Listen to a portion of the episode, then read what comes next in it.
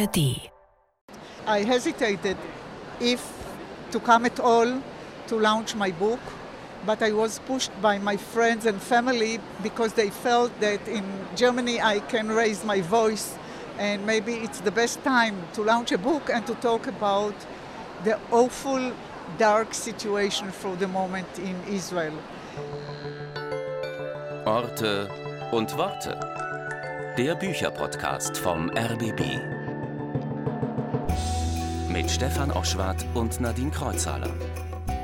Orte und Worte ist heute an mehreren Orten gleichzeitig, in Berlin und Frankfurt am Main und zumindest mental auch in Tel Aviv. Und das liegt an den aktuellen Ereignissen in Israel. Nadine hat sich mit Lissi Doron getroffen, einer Autorin und Friedensaktivistin aus Israel, die seit vielen Jahren einen zweiten Wohnsitz in Berlin hat. Nadine, ihr wart in Berlin-Kreuzberg, aber dann hat die Hamas Israel überfallen. Ja, so war das. Und unser Treffen in Lissis Lieblingsrestaurant lag da gerade zweieinhalb Wochen zurück und das war natürlich ein Schock. Und ich wusste zuerst auch nicht, wo sie in dem Moment war, ob wieder in Tel Aviv oder noch in Berlin. Und habe ihr dann geschrieben, um zu hören, ob es ihr gut geht. Und zum Glück hat sie sich dann auch schnell zurückgemeldet. Es ging ihr gut, sie war in Tel Aviv und hat damals noch gehofft, einen Flug nach Berlin zu bekommen. Und das hat dann wenig später auch geklappt. Leicht ist ihr diese Entscheidung nicht gefallen, hat sie mir erzählt. Aber Freunde und äh, Familie haben sie ermutigt. In Deutschland haben sie gesagt, kannst du dein Buch vorstellen und du kannst deine Stimme einbringen und über die Situation in Israel sprechen. Und das ist gerade wichtig. Ja, und ihr Leben spielt sich wirklich auch sonst schon zwischen Israel und Deutschland ab. Sie ist 70 Jahre alt. Ihre Tochter und Enkelkinder leben in Tel Aviv, ihr Sohn in Berlin und sie pendelt eben immer. Ja, für mich war dann jedenfalls klar, ich muss sie unbedingt für Orte und Worte nochmal treffen. Und das hat dann in Frankfurt am Main geklappt auf der Buchmesse. Ja, und da war sie ja auf vielen Bühnen, habe ich gesehen, und hat über die Situation in Israel gesprochen und ein ganz kleines bisschen auch über ihren neuen Roman, der heißt Nur nicht zu den Löwen. Das wollen wir jetzt äh, hier machen. Worum geht es in dem Buch, Nadine?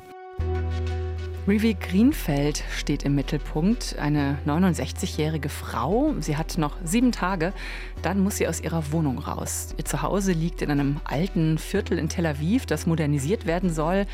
Heißt, ja, es wird abgerissen und neu gebaut. Und Rivi gehört zur zweiten Generation Holocaust-Überlebender. Ihre Eltern haben die Shoah überlebt und das alte Viertel erzählt natürlich deren Geschichten und mit dem Abriss drohen diese zu verschwinden. Rivi fängt jetzt an, äh, Tagebuch zu schreiben, E-Mails und WhatsApp-Nachrichten zu verschicken an Liebhaber, Ex-Freunde, Freunde, Nachbarn und auch die Hauseigentümerin.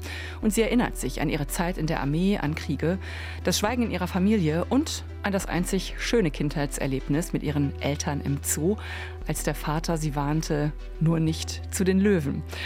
Im Schreiben findet diese Rivi zu sich selbst und sie findet Wörter für das Unrecht, das ihr als Frau einst angetan wurde.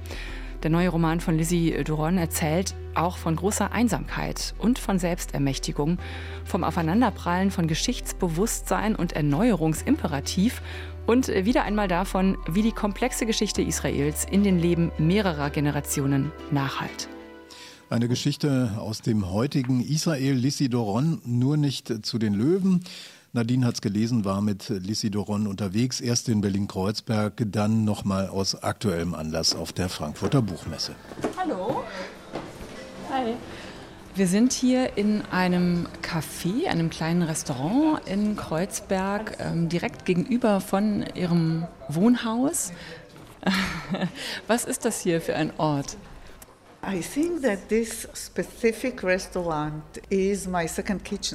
Dieses Restaurant hier ist wie meine zweite Küche und es ist die beste Küche überhaupt, weil ich nicht kochen muss und mir das Essen schmeckt.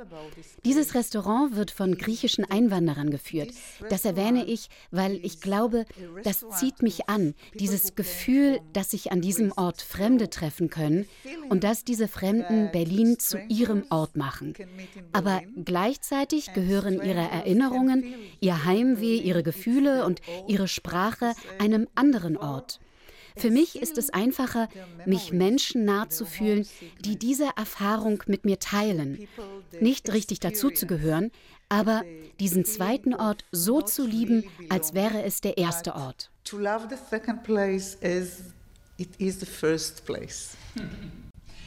Und äh, Sie sagen, das ist Ihre zweite Küche, vielleicht auch das zweite Wohnzimmer. Also wie oft sind Sie hier? I'm here two weeks ich bin zwei Wochen im Monat hier und die anderen zwei in Tel Aviv. Ich habe also irgendwie den Status einer Touristin. Das ist mir einfach passiert, nachdem ich eine deutsche Schriftstellerin geworden bin und nicht mehr länger eine israelische Schriftstellerin war. Das kam, weil ich mich vor etwa 20 Jahren mit dem israelisch-palästinensischen Konflikt beschäftigt habe.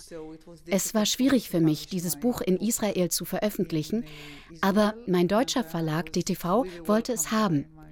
Und so kommt es, dass ich zwar kein Deutsch spreche, ich schreibe auf Hebräisch über israelische Themen, über israelische Geschichte, Erinnerungen, Orte und Menschen, aber ich sitze nun die ganze Zeit vor deutschem Publikum und erzähle ihm meine Geschichte von einem ganz anderen Ort. Ich habe mich plötzlich als Person wiedergefunden, die zwei Heimaten hat. Ich fühle, dass ich nicht ohne Israel sein kann, aber genauso wenig kann ich ohne Berlin leben. Es wurde mein Yin und Yang, zwei Entitäten, die mir helfen, eins zu sein. Wie genau meinen Sie das und äh, woher kommt das?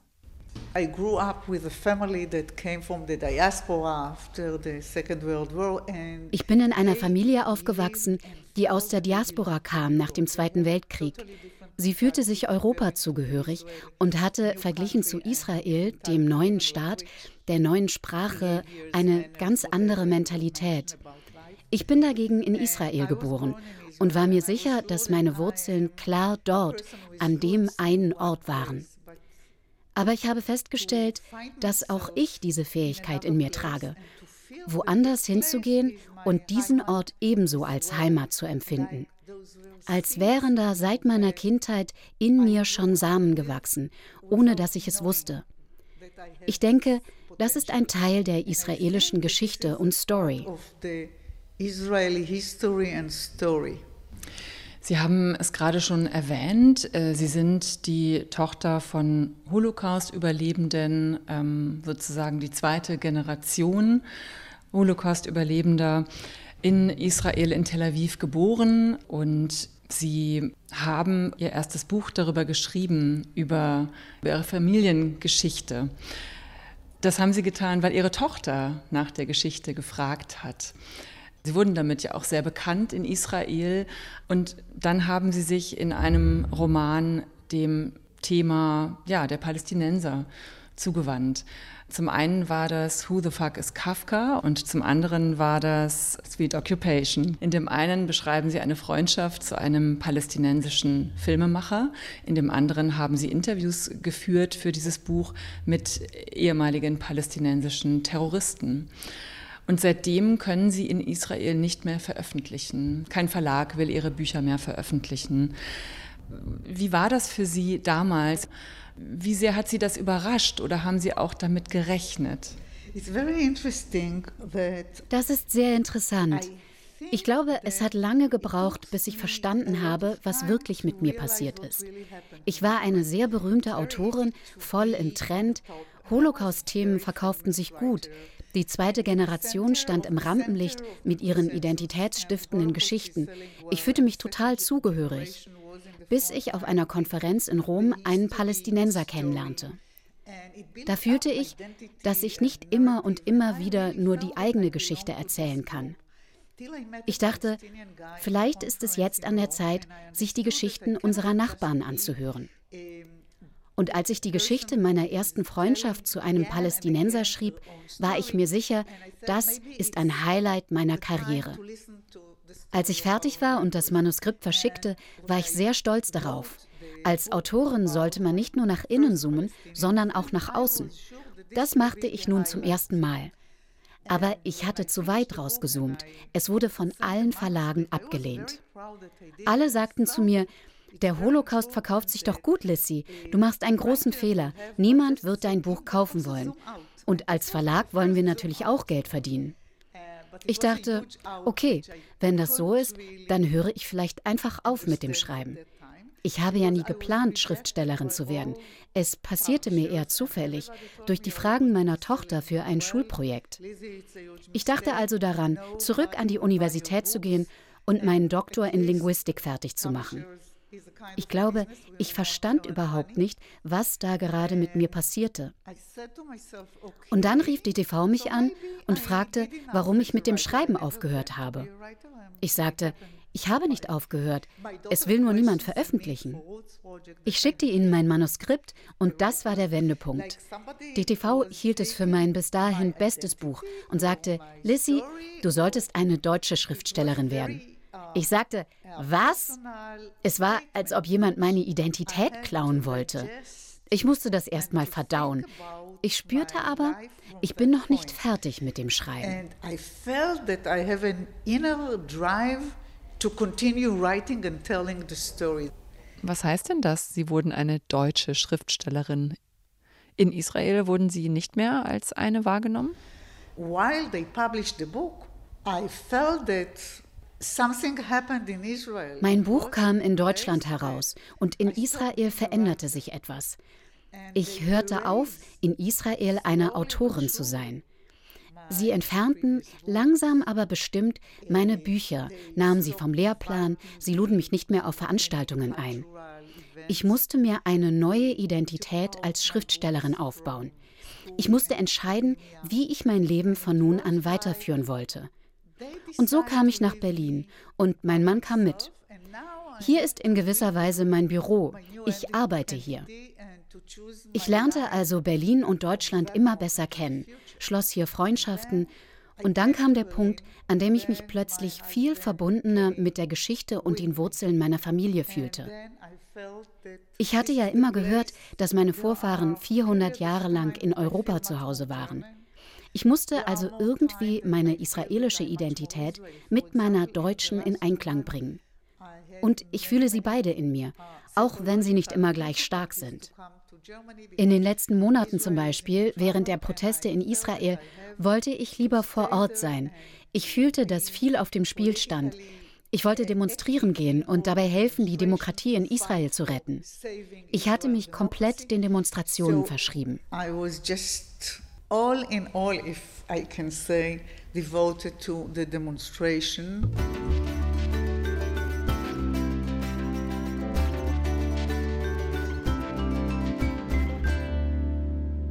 schwierig, jetzt eine Überleitung zu finden, um auch mal über das Buch zu sprechen. I think that this story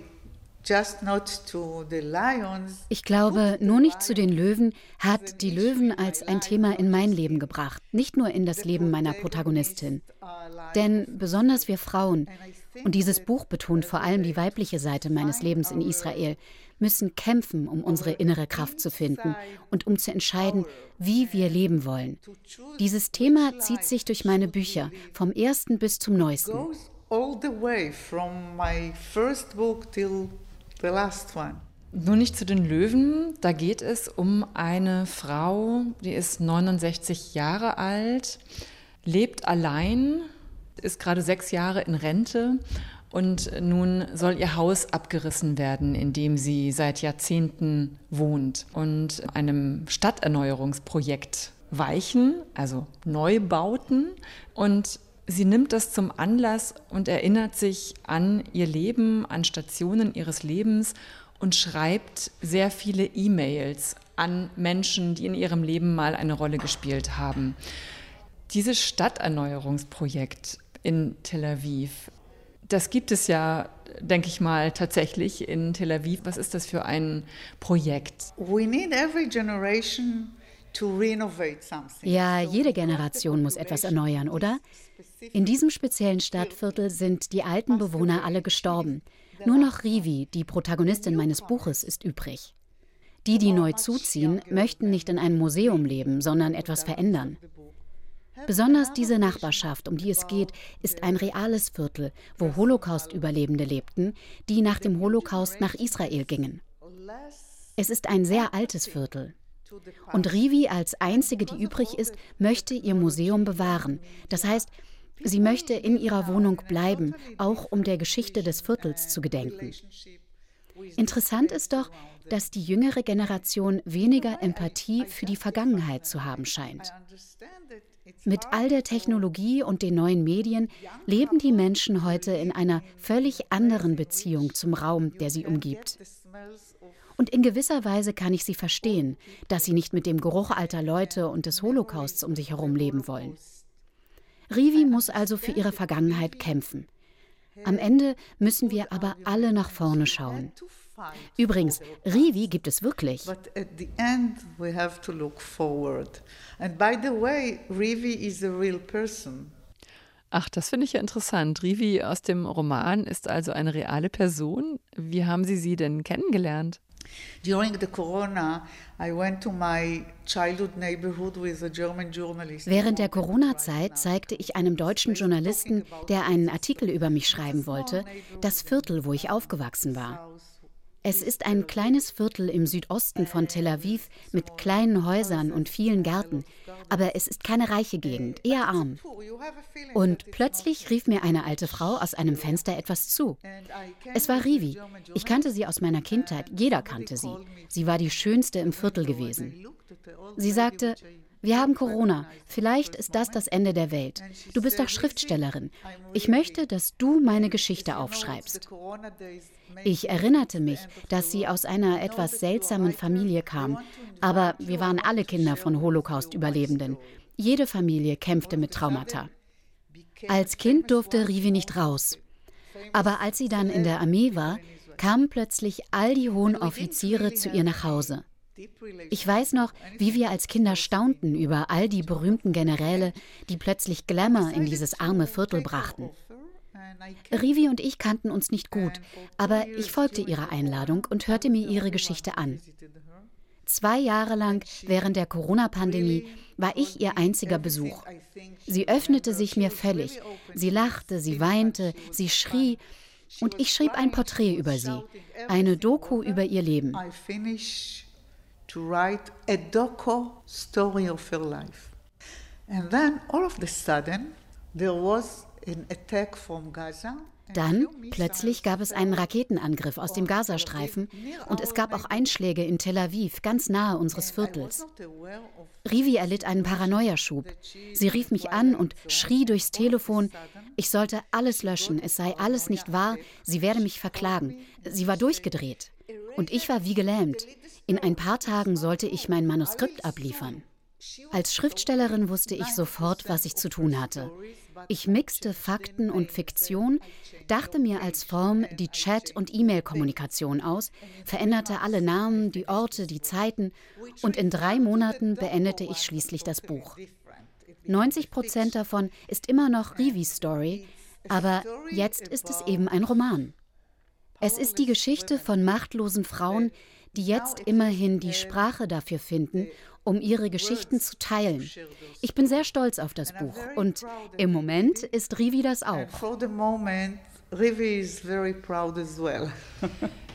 Was ich interessant finde, ist, dass man durch die Geschichte hindurch eine Frau erleben kann, die durch das Schreiben sich selbst nochmal kennenlernt oder überhaupt erstmal Yeah, to herself and she discovers her story by writing about it. Also sie entdeckt sich selber und auch ihre eigene Geschichte und kann überhaupt jetzt erst darüber sprechen, also in dem Fall darüber schreiben, was sie vorher nie konnte.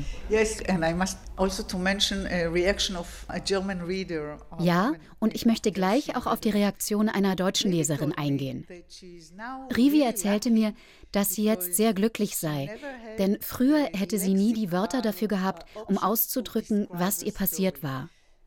Im hebräischen Wörterbuch existierte schlicht nur das Wort für Vergewaltigung. Und sie sagte, vergewaltigt hat mich niemand. Aber als die MeToo-Bewegung losging, tauchte plötzlich eine Vielfalt an Möglichkeiten auf, um sexuellen Missbrauch oder Belästigung zu benennen. Rivi sagte, jetzt habe sie endlich Wörter.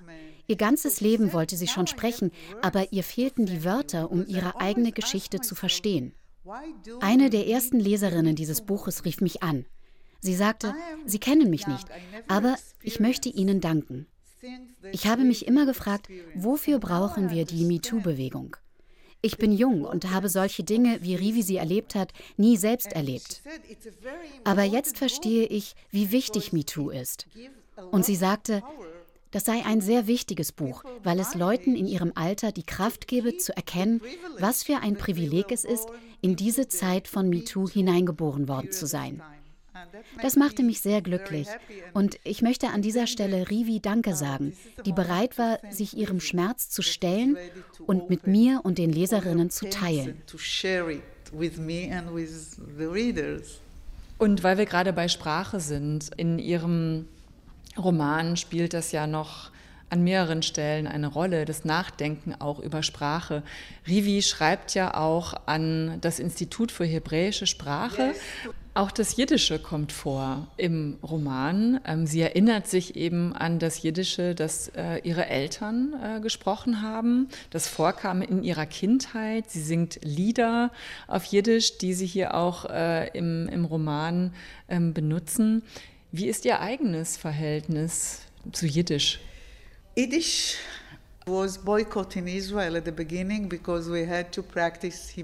in den Anfängen wurde Jiddisch in Israel boykottiert, weil wir Hebräisch lernen mussten.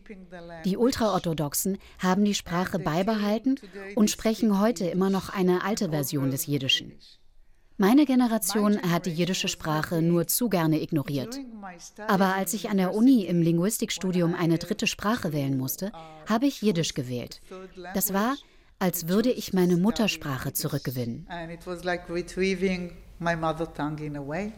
Warum haben Sie sich dafür?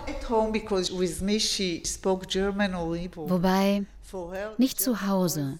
Da hat meine Mutter nur Deutsch oder Hebräisch mit mir gesprochen. Für sie war das Deutsche die internationale Sprache der Kultur. Und das Jiddische war die Sprache der Städte und der Diaspora. Sie hat das Deutsche immer vorgezogen, aber gleichzeitig war es eine verbotene Sprache. Ich konnte auf den Straßen von Tel Aviv nicht Deutsch sprechen. Jemand hätte sonst einen Herzinfarkt kriegen können. Das ist wahrscheinlich auch der Grund, warum ich die Sprache nicht sprechen kann.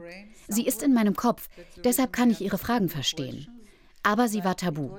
Und meine Mutter hat mich immer gewarnt, wenn du Deutsch sprichst, kann jemand sterben. Sei vorsichtig. Sie hat Deutsch mit sich selbst gesprochen und laut Bücher vorgelesen. Ich hab's also in mir, aber ich kann es nicht sprechen. Und Jiddisch war eine Sprache, derer wir uns irgendwie geschämt haben. Sie passte nicht zum Bild von Israel. Stark, modern, ja. Aber die dritte und vierte Generation war auf einmal neugierig. Jiddisch zu lernen wurde zu einer Art Trend. Das Jiddische kommt nicht zurück, aber es gibt mittlerweile eine Menge Fakultäten oder private Institute für Jiddisch. Bei mir ist es so, die Geschichte des Landes Israel und meine persönliche Geschichte bewegen sich Schritt für Schritt aufeinander zu. In Deutschland muss ich Orte erst entdecken und es ist was völlig anderes, denn diese Orte sind nicht Teil meiner Erinnerungen, sie sind Neuentdeckungen.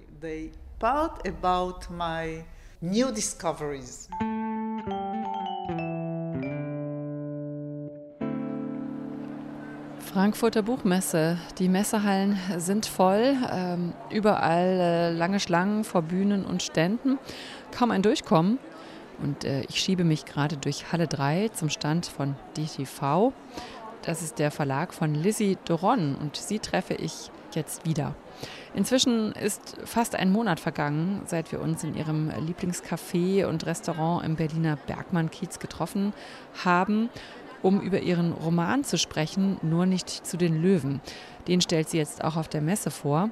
Ja, aber natürlich wird sie vor allem viel gefragt zur aktuellen Lage, zum Krieg in Israel und Gaza.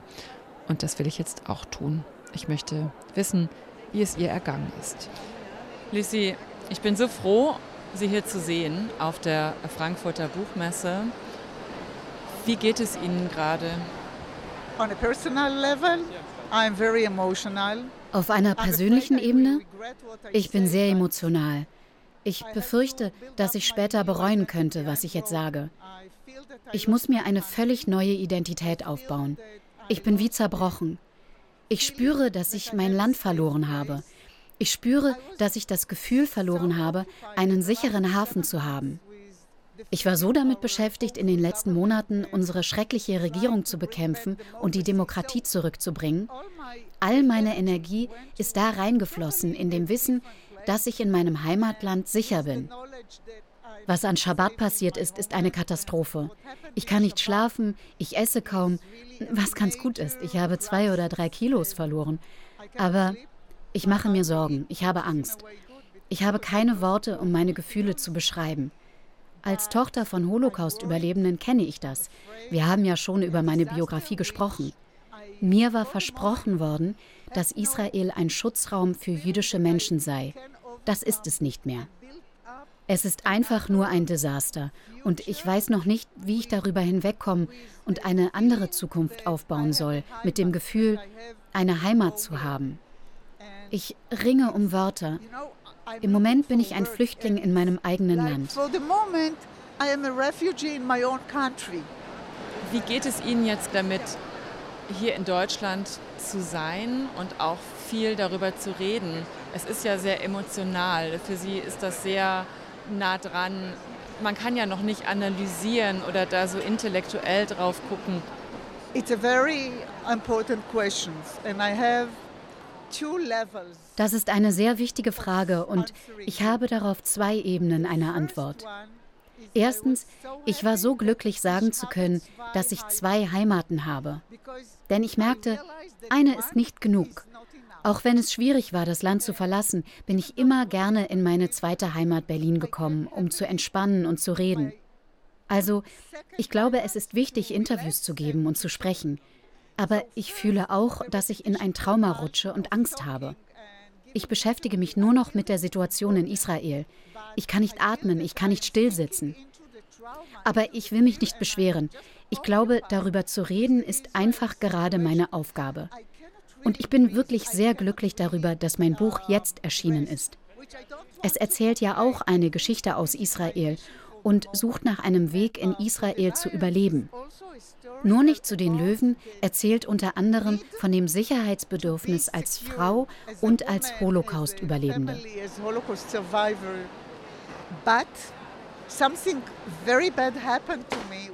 Aber in Berlin ist mir gerade etwas Schlimmes passiert.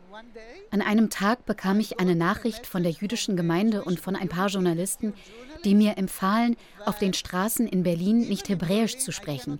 Es war an einem sogenannten Tag des Zorns der Hamas. Das war ein Schock für mich. Berlin war für mich immer ein Zufluchtsort gewesen. Auch wenn das vielleicht verrückt klingt aus dem Mund einer Tochter von Holocaust-Überlebenden. Aber so fühlte ich mich immer. Nun bekam ich diese Nachricht, während mein Mann und ich im Taxi waren. Der Fahrer machte plötzlich arabische Musik an und wir waren wie gelähmt. Wir kamen nach Hause, unser Sohn wartete schon auf uns. Er lebt in Berlin-Neukölln und erzählte, dass er die ganze Nacht nicht schlafen konnte wegen der palästinensischen Proteste auf den Straßen. Er ist sehr links, wissen Sie, pro-palästinensisch. Jedenfalls merkten wir, dass die israelische Geschichte plötzlich eine globale Story war. Ich spürte ein weiteres Mal, dass ich dabei war, meine Widerstandskraft zu verlieren. Sogar in meinem zweiten Zuhause musste ich jetzt vorsichtig sein und bin nicht so sicher, wie ich immer dachte.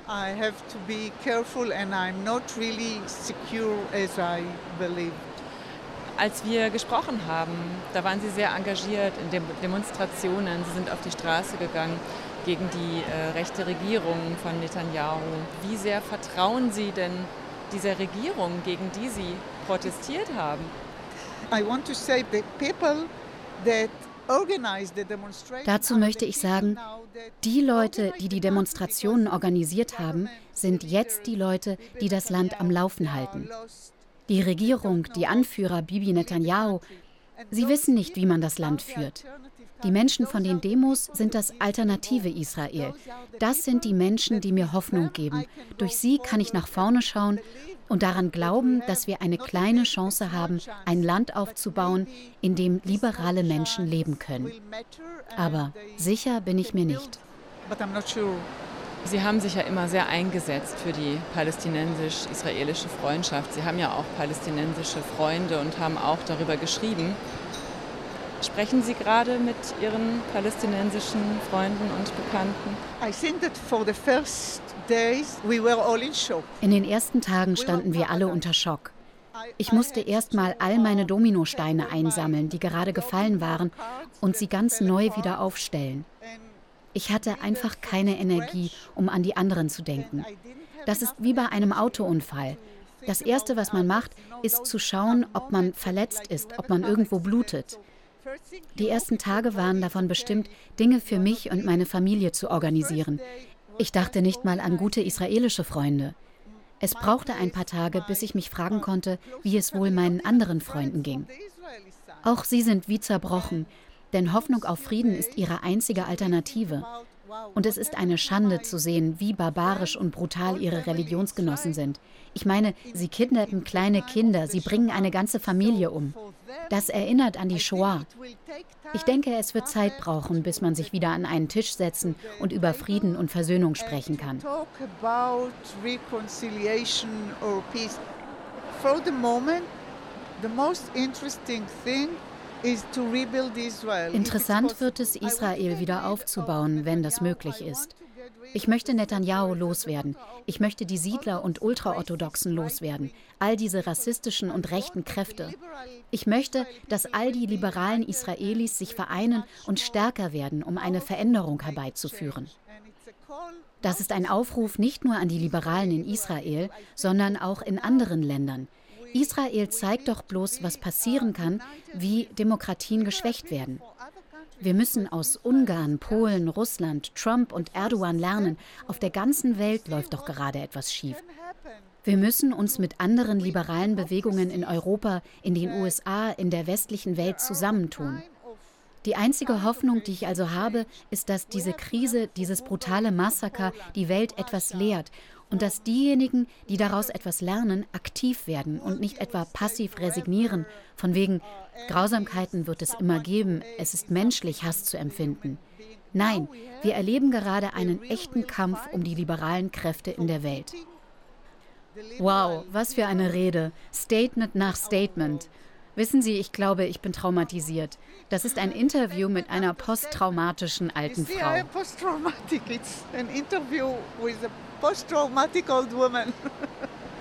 Finden Sie eigentlich sowas wie Hass? Do you feel hatred right now? It's interesting. I, I am ashamed, but I have das ist interessant und ich schäme mich etwas dafür. Aber ich glaube, ein paar Stunden nachdem ich gesehen hatte, was mit den Menschen, darunter Babys, passiert war, habe ich zu mir gesagt, ich will Rache. Aber was ist das? Rache ist keine politische Vision, keine Agenda. Was also hätte ich von Rache? Ich würde mich als eine Person beschreiben, die grundsätzlich eher Angst vor Wut und aggressiven Handlungen hat. Und Rache ist ja von Haus aus ein sehr aggressives Konzept. Als ich also an Rache dachte, schüttelte ich mich gleich und dachte, nein, nein, nein, keine Rache. Wir sollten nach einer anderen Dimension suchen, um mit der Situation fertig zu werden. Im Moment habe ich keine Antworten, aber ich spüre, dass ich einen Schritt zurück machen und meine Identität, meine Gefühle, mich ganz neu zusammensetzen muss. So wie man bei einem Computervirus einen Neustart machen muss. Ich bin gerade im Neustartmodus und noch ist keine Anwendung auf dem Bildschirm verfügbar. Ich muss mir etwas von Grund auf neu aufbauen. So I have really to rebuild something from scratch. Sie haben mir gerade Fotos gezeigt von Ihrer Tochter in Tel Aviv, die Ärztin ist und in einem Krankenhaus arbeitet. Wie ist die Situation für Sie dort in Tel Aviv gerade? Sie kommt sich verloren vor. Sie hat drei kleine Kinder, sie arbeitet und wenn sie nach Hause kommt, ruft sie mich an und fragt mich, wann der richtige Zeitpunkt ist, um zu gehen. Denn wir denken sofort an Familienmitglieder, die damals nicht rechtzeitig gegangen sind. Ich weiß nicht, ob ich Ihnen schon von einer Erinnerung erzählt habe, die mir in den letzten Wochen immer wieder in den Kopf kam. Ich war 15 und meine Mutter schnitt in der Küche Gemüse. Wahrscheinlich war sie mit ihren inneren Ängsten und Dämonen beschäftigt, als es plötzlich aus ihr herausbrach. Weißt du, dass Auschwitz ein Ort voller Optimisten war? Nur Optimisten kamen nach Auschwitz. Und ich dachte, okay, sie ist wieder verwirrt, wie so oft. Aber dann folgte sie mir in mein Zimmer und sagte, die pessimistischen Menschen sind rechtzeitig gegangen. Du solltest immer pessimistisch sein. Ich habe diese Episode total verdrängt, aber letzte Woche kam sie mir wieder in den Sinn.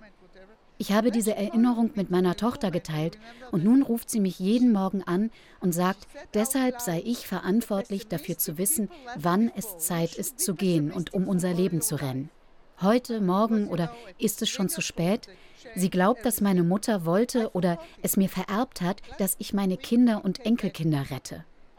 Jeder Morgen beginnt mit ihren Fragen. Sie hat Angst und sie will eine Antwort von mir. Aber die kann ich ihr nicht geben, wie Sie sich denken können. Wir haben keinen anderen Pass. Ihre Kinder sind klein. Sie hätte hier keinen Job. Ihr Mann hat einen guten Job als Ingenieur. Sie führen ein geregeltes Leben als Teil des liberalen Israels. Was soll ich ihr sagen? Und jetzt muss ich auch noch sehen, wie die Seelen meiner Enkelkinder den ersten Knacks bekommen. Sie haben wirklich Angst und haben das Haus seit zwei Wochen nicht verlassen. Sie essen, schlafen und spielen im Schutzraum, wie ihn jedes Haus in Israel hat. Ich denke sehr oft über die Zukunft meiner Kinder und Enkelkinder nach. Wir reden da über vier Generationen mittlerweile, die über Dinge nachdenken müssen wie, wo können wir leben? Sind wir da sicher? Was können wir als jüdische Menschen tun? Wir haben uns nicht ausgesucht, jüdisch zu sein. Wir haben uns nicht ausgesucht, in Israel zu leben. Es ist unser Schicksal. Wie soll man damit umgehen? Ich weiß es nicht.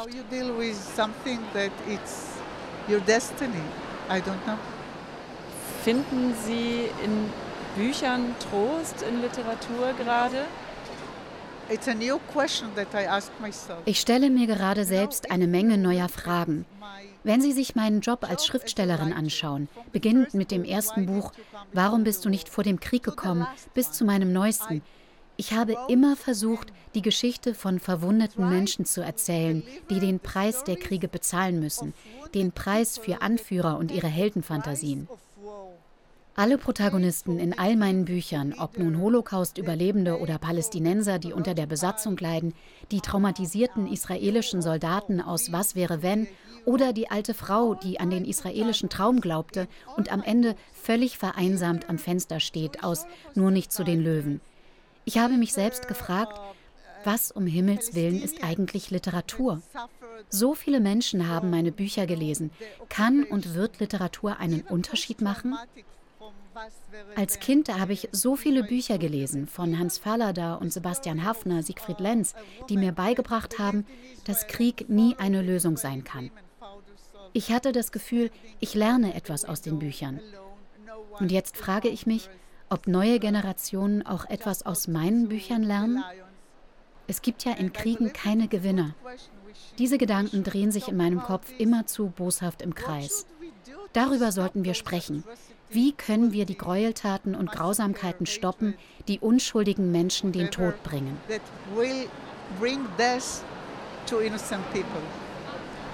Vielen Dank, Lizzie. Thank you so much. And all the best. Next interview will be much more optimistic, I hope so. I hope so too.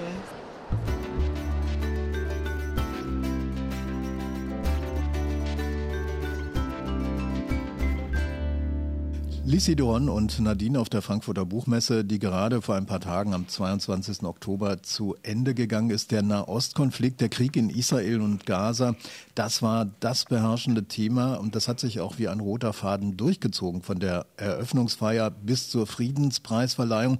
In Lesungen, in Diskussionsrunden und Kritik gab es auch an der Buchmesse weil sie nämlich eine Preisverleihung an die palästinensische Autorin Adania Schibli auf einen Zeitpunkt nach der Messe verschoben hatte, mit der Begründung, um Aufruhr zu vermeiden.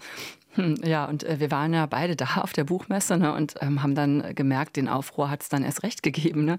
Über 1300 Autorinnen und Autoren haben ja einen Aufruf auch an die Messe unterschrieben, eben auch palästinensische Stimmen zu hören. Und äh, der Penn Berlin war ganz aktiv und hat dann Teile des Romans und eine Botschaft von Schibli öffentlich lesen lassen, mit Beteiligung jüdischer äh, Schriftstellerinnen und Schriftsteller. Also Eva Menasse war dabei und Thomas Dotan Dreifuß. Ich fand das eigentlich ganz gut. Man sollte das ja erst mal tun, lesen, hingucken, verstehen. Ich habe das Buch noch nicht gelesen. Hast du es gelesen? Eine Nebensache? Ja, ich habe es gelesen. Ähm, ich finde es jetzt nicht so zwingend preiswürdig, aber die Kritik, die es da im äh, Vorfeld gab, äh, von wegen antisemitisch und so, das kann ich nur mäßig nachvollziehen. Also ich finde, es hat literarisch Schwächen, die mhm. Figuren finde ich nicht so schlüssig. Auch diese Gewaltexplosion im ersten Teil, die finde ich nicht so schlüssig. Eigentlich eine gute Idee, äh, Gegenwart und äh, ein Verbrechen aus 1949, also ein Jahr nach der Staatsgründung Israels, gegeneinander ähm, zu schneiden. Das finde ich grundsätzlich gut. Was sie allerdings äh, unterschlagen hat, die Täter von damals, die ja dieses Beduinenmädchen vergewaltigt und ermordet haben, die sind ja zu hohen Haftstrafen verurteilt worden mhm. in Israel. Äh, das äh, taucht in Ihrem Buch leider nicht auf. Hm, okay. Weil es vor allem ja um Bücher geht, auch auf so einer Messe, möchte ich hier noch mal eins empfehlen, das ich mir mitgenommen habe und das ich auch gerade sehr wichtig finde. Miron Mendel hat ein Debattenbuch geschrieben über Israel reden heißt das. Und er guckt sich hier an, wie das Verhältnis zu Israel und zum Nahostkonflikt verhandelt wird in Deutschland. Also hier in Medien, Politik, ne, unter Linken, unter Juden, unter Migranten. Und ich finde gerade jetzt, wo auch wieder so viele meinen, sie wüssten es besser, ist das wirklich ein wichtiges Buch. Und überhaupt auch die Bücher von Lizzie Doron möchte ich hier nochmal allen ans Herz legen. Sie setzt sich seit Jahren auch für die palästinensisch-israelische Freundschaft ein. Sie ist Friedensaktivistin. Aber im Moment eben nach diesem bestialischen, furchtbaren Angriff der Hamas auf Israel, auf ihr Land, eben in all ihren Grundfesten erschüttert. Noch dazu in tiefer Sorge und Angst um Familie in Israel, um Freunde. Nichts ist mehr so wie vorher. Ich habe wirklich eine Frau getroffen, die zutiefst erschüttert ist, verzweifelt und äh, gleichzeitig trotz allem irgendwie versucht, die Zukunft zu sehen und jetzt im unermüdlichen Einsatz ist, um über Israel zu sprechen und überhaupt eben im Gespräch mit anderen zu bleiben, auch durch ihre Bücher. Ja, lesen hilft ja immer. Nur nicht zu den Löwen heißt der neue Roman von Lissy Doron, erschienen im DTV-Verlag. Es hat 193 Seiten und äh, kostet 23 Euro. Ja, und das kann ich natürlich auch allen sehr ans Herz legen, die einen Blick nämlich aufs heutige Israel werfen wollen. Also Gentrifizierung, Alterseinsamkeit, Traumavererbung, das große Schweigen und MeToo. Also der Roman bietet viele Anknüpfungspunkte und eine schräge, sympathische, eigensinnige Protagonistin, feine Melancholie und viel Humor. Das klingt nach einer klaren Empfehlung. Ja, unbedingt. Und empfehlen können wir euch an dieser Stelle auch den Bücherpodcast Eat, Read, Sleep vom NDR. Die haben die Leidenschaft für Literatur schon in den Titel gepackt. Lesen ist ja ein Grundbedürfnis, genau wie Essen. Und es gibt auch wirklich immer was zu essen in diesem Podcast, nämlich ein Gericht, das mit einem Buch oder einer Autorin oder einem Autor zu tun hat. Ansonsten geht es ums Lesen, um Lieblingsbücher, die aktuelle Bestsellerliste und die All-Time-Favorites der Eat, Read, Sleep Community. Ihr findet den Bücherpodcast Eat, Read, Sleep in der ARD-Audiothek. Und wir haben ihn euch auch in unseren Show Notes zu dieser Folge mal verlinkt. Und übrigens in der ARD Audiothek, da findet ihr auch alle Infos zu dieser Folge von Orte und Worte. Uns gibt es jeden Donnerstag in der ARD Audiothek und fast allen Plattformen. Da findet ihr auch frühere Folgen. Viel Spaß beim Hören und beim Lesen. Ich bin Nadine Kreuzzahler. Und ich bin Stefan Oschwart. Ciao. Tschüss. Orte und Worte. Der Bücherpodcast vom RBB. Redaktion Nadine Kreuzzahler. Technik Barbara Hingst. Sounddesign Robin Rudolph. Eine Produktion von RBB Kultur und RBB 24 Inforadio.